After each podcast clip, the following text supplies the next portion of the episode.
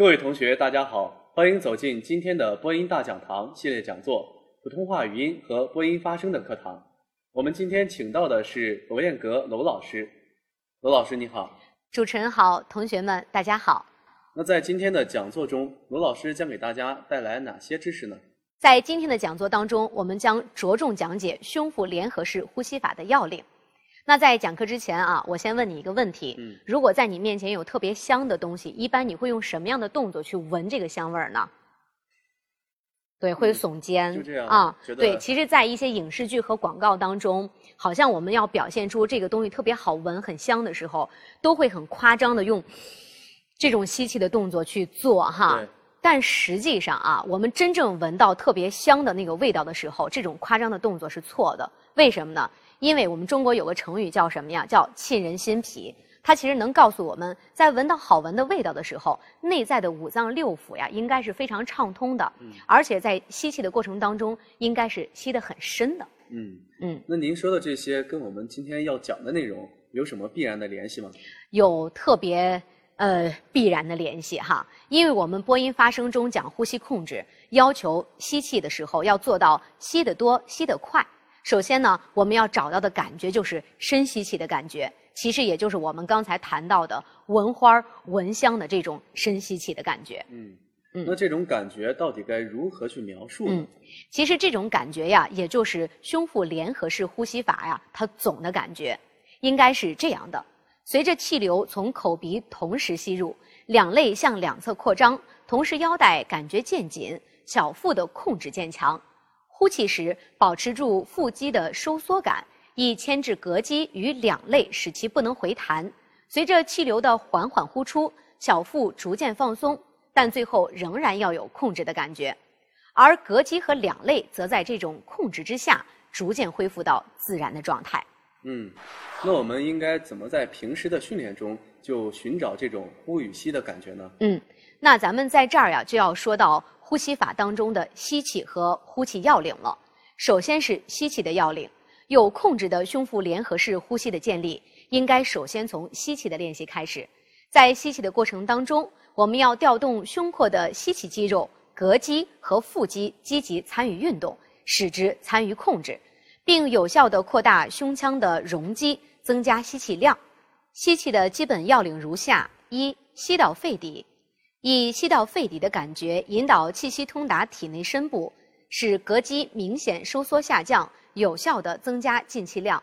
二、两肋打开，吸气时应在肩胸放松的情况下，使下肋得到较充分的扩展。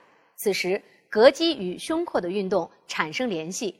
一般感觉两肋的打开以左右的平衡运动为主，尤其后腰部感觉较为明显。三、腹壁站定，吸气时在胸部扩张的同时，应使腹部肌肉向小腹丹田位置收缩，上腹壁保持不凸不凹的状态。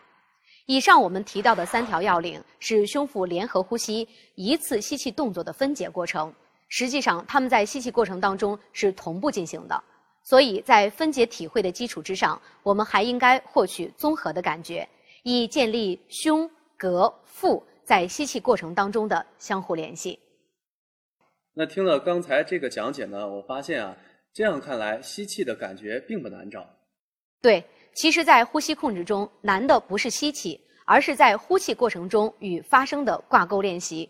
呼气的要领的练习啊，要把握住这样的一个过程：一是产生稳静的状态，二是锻炼持久力，三是掌握调节方法，使呼吸运动自如。这个部分啊，我会在训练课当中给大家做具体的分解，给出练习的建议。嗯，那呼气中所说的稳进、持久和变化是指什么呢？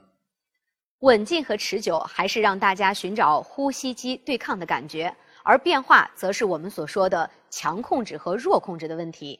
咱们首先来看看稳进和持久的状态是什么。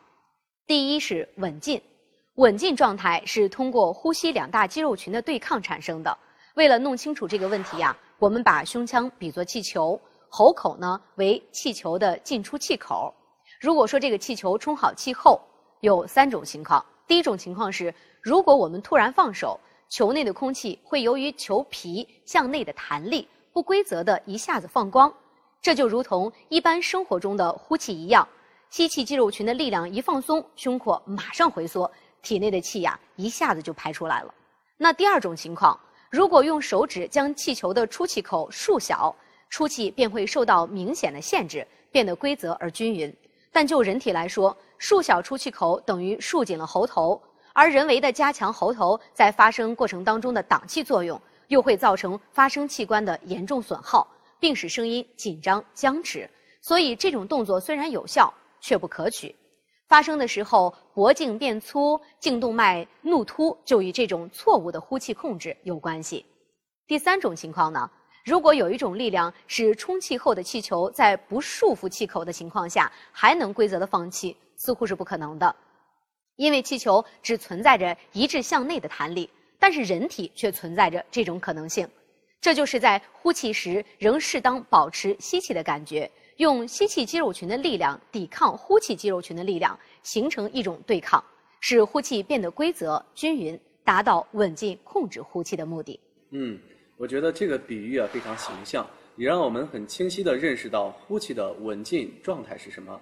那持久的意思，应该就是说呼气坚持时间长短的意思吧？可以这么理解。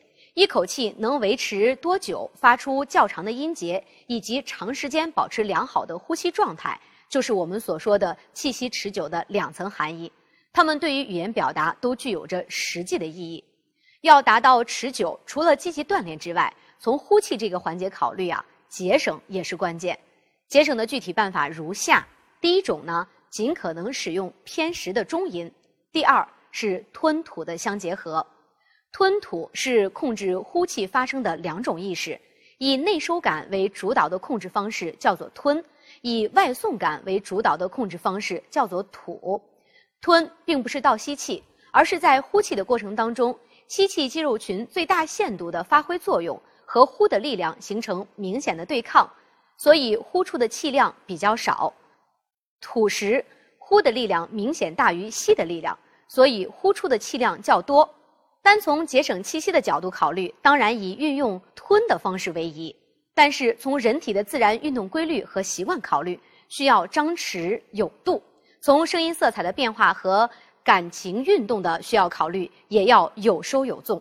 因此，我们提倡的是吞吐结合，这样既有利于表达，也可以节省气息。人们一般习惯运用吐的自然方式，而不习惯于控制力较强的吞的方式。这就需要一个有意识的练习的过程，同时我们还要加强唇舌的力度，在咬字的过程当中，唇的一起一闭，舌的一抬一落，都不同程度的形成了对呼出气流的节制。因此，加强唇舌力度也可以起到节省气息的作用。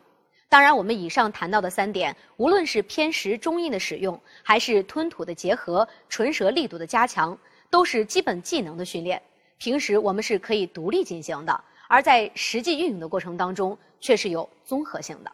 嗯，听到这儿啊，我觉得呼气的调节方法应该是强调变化吧？对，语言的表现力是靠声音色彩的变化来实现的，而声音色彩的变化在很大程度上又要依赖于富有活力的气息的运动。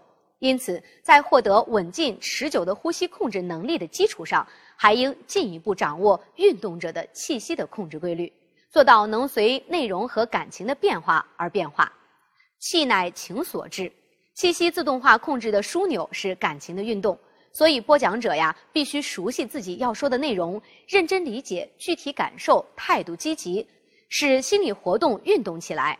如果感情不动，势必导致呼吸的僵滞，影响声音色彩的变化。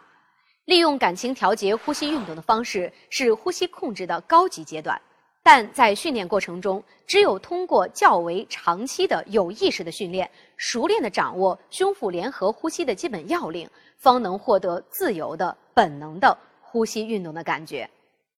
随着欣赏习惯的变化，有很多人在追求亲切自然的声音，这就要正确的把握呼吸的弱控制的状态，应当明确强控制是弱控制的基础。弱控制是具有一定难度的精细的控制，纯自然的低能与弱控制有着本质的区别。那是不是我们掌握了吸气和呼气的要领，就说明我们学会了呼吸控制了呢？不能这样讲，因为气息必须在使用的过程当中及时不断的补充，才能持久的发挥动力作用。而这个补充气息的过程，可以通过换气的方法来实现。换气必须注意以下几点：首先是句首换气，除了句中的气息补充外，全句结束后都需另行换气。此时需要注意不要马上进气，而是在下句开始之前先进气，否则呢会破坏句子之间的感情转换，给人以急促感。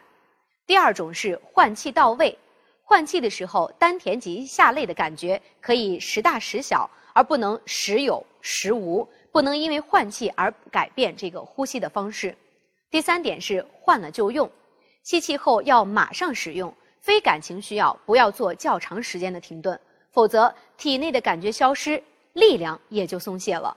第四点，留有余地，在吸气的过程当中应该适度，并非是越多越好的。一般情况下，吸到七八分就可以了。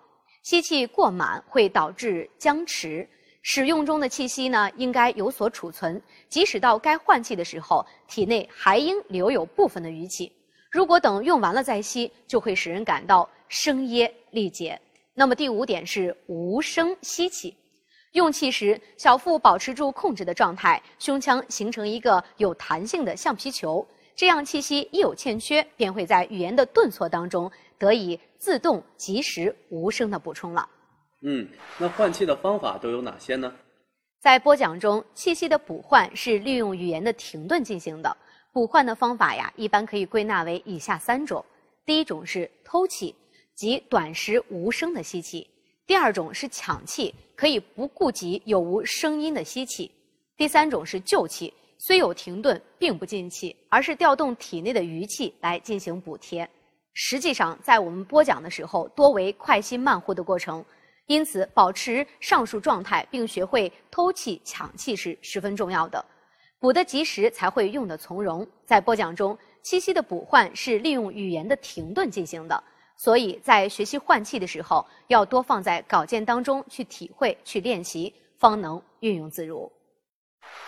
嗯，好的。今天我们跟着罗老师学习了胸腹联合式呼吸法的要领。那在接下来的训练课当中，罗老师会着重对呼吸控制的方法进行指导训练。